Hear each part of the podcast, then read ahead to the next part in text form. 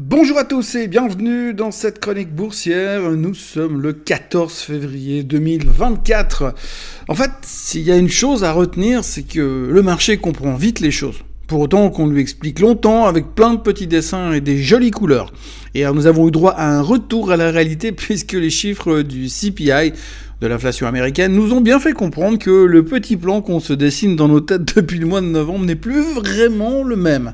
Il semblerait que, oh surprise, les prix de la nourriture sont en hausse, mais il n'y a pas que la bouffe, il y a aussi les loyers qui prennent l'ascenseur et l'énergie, bien sûr, sans compter que l'économie et l'emploi sont forts pas vraiment le scénario prévu. Il y a 45 jours, lorsqu'on s'est réveillé de la traditionnelle gueule de bois du 1er janvier, la bonne nouvelle qui nous a tenus en haleine pour commencer l'année, c'était que nous savions ce qui allait se passer en 2024. C'était facile.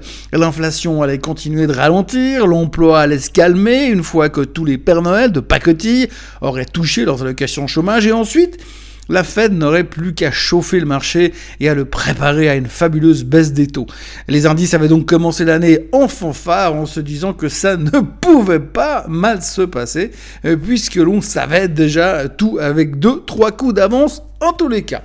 Alors on est monté et on s'est emballé, on s'est motivé pour cette baisse des taux qui devait arriver en mars.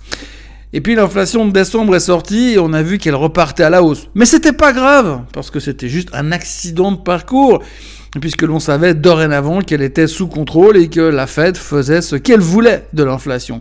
Une inflation qui était revenue à la botte de Powell et de ses amis. Donc, on a continué à monter sans jamais remettre en cause la baisse des taux agentés en mars. Et puis on s'est rendu compte que l'emploi était très fort. Trop fort peut-être. On s'est rappelé que la Fed voulait voir l'inflation aller franchement en direction des 2% et l'emploi devait ralentir. À la fin du mois de janvier, on a commencé à comprendre que, en 1, l'économie US était quand même balèze et qu'elle ne ralentissait pas du tout, la preuve avec les chiffres de l'ISM et du PIB. En 2, que l'inflation avait un peu de peine à prendre franchement le chemin des 2%. Et en 3, que l'emploi était quand même super fort et que malgré des tonnes de licenciements, il ne faiblissait pas la moindre pas vraiment le scénario qu'on avait dessiné sur le plafond de la chambre à coucher. Alors on s'est dit que la baisse des taux, c'était sûrement pas pour mars. Powell l'a même répété dans une émission de télé. Mais on s'est quand même dit que c'était pas grave, puisque l'inflation était quand même sous contrôle et qu'elle allait forcément baisser en janvier, après l'accident de parcours de décembre, qui était sûrement dû au fait que les Américains avaient trop dépensé en cadeaux de Noël, en faisant péter la limite de crédit. Puis surtout, au milieu de tout cela, on savait qu'il fallait casser les 5000 sur le S&P 500, que l'intelligence artificielle c'était la classe et que les taux finiraient bien par baisser en mai quand on aura vu le nouveau recul de l'inflation pour le mois de janvier. Oui, parce que les gens qui nous gouvernent nous avaient pourtant prévenus. Oui, nous vous le jurons, les prix vont baisser. Ah, c'est pas moi qui l'ai dit, c'est Bruno. Non, l'important, c'était que nous avions le grand sachoir de l'autre côté et que nous sachions que les taux allaient baisser, d'où toute cette hausse remplie de faux mots que nous avons vécu jusqu'à lundi soir. Et puis mardi après-midi est arrivé.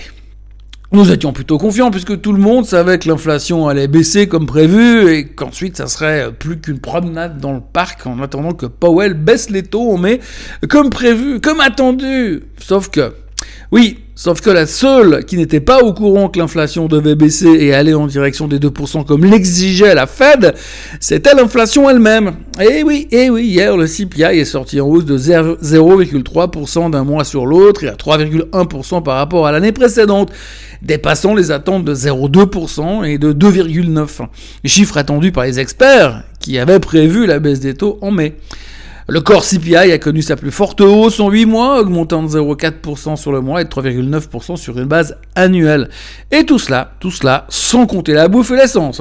Le marché s'attendait à une hausse de 0,3% sur le mois et de 3,7% sur l'année. Je crois que l'on peut dire Oups, caramba, encore raté c'est clairement raté, c'est évident. Par contre, au-delà du fait que les prédicateurs financiers se sont encore gourés sur leurs prédictions, le problème va bien plus loin.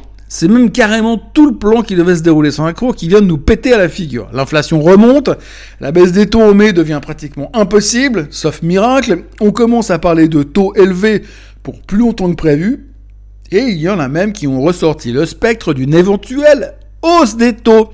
Oui, vous avez bien lu. Hier, il y a des gars qui, à 14h29, se disaient euh, Ouais, tout est sous contrôle, on sent déjà le parfum de la baisse des taux qui arrive au galop alors que le soleil se couche à l'horizon. Et à 14h31, il se disait Oh my god, on va tous mourir dans d'atroces souffrances. Et puis en plus, Powell, bah Powell, il va monter les taux. Je crois que l'on peut dire que certaines personnes ont vécu un ascenseur émotionnel spectaculaire durant la séance d'hier. Du coup, on a recassé les 5000 sur le S&P, mais en descendant cette fois. L'indice terminait en baisse de 1,37% et le Nasdaq plongeait de 2%, de près de 2%, alors que la totalité des Magnificent Seven était en baisse. Euh, parce que soudainement, euh, soudainement, eh bien, euh, la croissance, les titres de croissance, eh bien, c'était pas si fun que ça. Il faut dire qu'en l'espace de 10 jours, nous, nous sommes tout de même passés de oui, c'est sûr, les taux vont baisser en mars à oui, bon, en fait, c'est sûr que les taux vont baisser, mais ça sera plutôt en mai. Et depuis hier, nous sommes à, clairement, cette fois, c'est certain, la baisse, c'est pour juin. Et il y a même des gars qui sont déjà passés à, les taux vont baisser, mais c'est quand même mieux de pas se fixer de date parce qu'on commence un peu à passer pour des cons. Mais ceux-là sont des précurseurs. Ce matin, en Asie, la Chine est toujours en train de fêter le nouvel an, ça nous fait donc ça de moins à réfléchir, et le Nikkei recule de 0,8% en sympathie pour la baisse des taux américaines qui a un peu de retard à l'allumage. Le pétrole frise les 78 dollars alors que le patron de l'OIA note que la demande de pétrole est toujours très forte, surtout du côté de la Chine, mais également de l'Inde qui est en train d'exploser économiquement. Si le baril remonte en direction des 100, ça va bien aider pour l'inflation du mois de février. Heureusement que le mois est court. Pendant ce temps, l'or est à 2005, pas 2500, hein, juste 2005 dollars l'once, et puis le Bitcoin est à 49 650 et semble presque regretter d'avoir cassé les 50 000. Pour ce qui est des nouvelles du jour, autant vous dire que l'on ne parle que de l'inflation et tout le monde est en train de se demander si le marché n'a pas réagi un peu trop violemment avec cette baisse de 1,37%. C'est vrai qu'avec, après tout, on est seulement monté de 20% sur les attentes de baisse des taux pour mars. Pas de quoi paniquer, c'est tout simplement une opportunité d'achat dans une vague baissière de faux mots. On notera quand même que le rendement du 10 ans est à 4,31 et dire qu'il y a trois semaines on paniquait quand il passait au-dessus des 4%. Nous, euh, bah, on nous a bien coachés depuis. Hein. Et puis il y a aussi euh, Armolding qui s'est fait défoncer hier soir. Le titre a perdu 20% durant la séance. forcément, quand tu montes à coup de 30% par jour pendant 3 jours, le retour à la réalité ne se fait pas en douceur. Hier soir, il y a aussi Lyft qui a publié de bons chiffres, mais au milieu des bons chiffres, ils se sont foutus dedans au niveau de la progression des marges pour l'année 2024. Alors que le management parlait en basis point, le marché a compris 5%, alors qu'en fait c'était 0,5% de progression. C'est pas tout à fait pareil. Le titre a donc explosé de 60% sur la nouvelle avant de se rendre compte de l'erreur. 60% de hausse pour une erreur de publication. Il y en a un ou deux qui doivent avoir de la peine à s'asseoir ce matin. Et puis comme un jour sans intelligence artificielle, c'est comme un jour son pain et son vin, on notera que malgré la correction massive de Nvidia hier soir, le titre perdait quand même 0,17% sur la séance à cause du retour de l'inflation et de son impact sur les titres de croissance. Nvidia est quand même revenu, de redevenu, pardon, est devenu plutôt la quatrième plus grosse boîte des States en termes de market cap. Alors ils sont passés devant Amazon, il reste plus qu'à rattraper Aramco, Apple et Microsoft. Bon, c'est vrai qu'Aramco c'est pas vraiment américain, mais ça devrait prendre un peu de temps ceci dit, mais à la vitesse où ça monte, ça devrait être plié en septembre. Autrement, Airbnb était en baisse de 4% après la publication de leur trimestriel et l'annonce d'un plan de rachat d'actions de 6 milliards.